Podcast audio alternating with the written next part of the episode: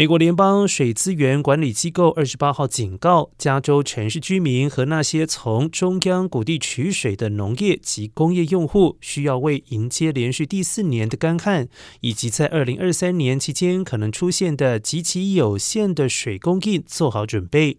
而该机构也在另外一份声明当中表示。农垦局发现干旱的状况延续到中央谷地项目的所有需求。该机构甚至警告，他们在加州监督的水库储水量已经接近历史低点。这些水库灌溉了加州中部三百多万英亩的土地，并为大沙加缅度和旧金山湾区的主要城市市区供水，每年涵盖大约两百五十万人。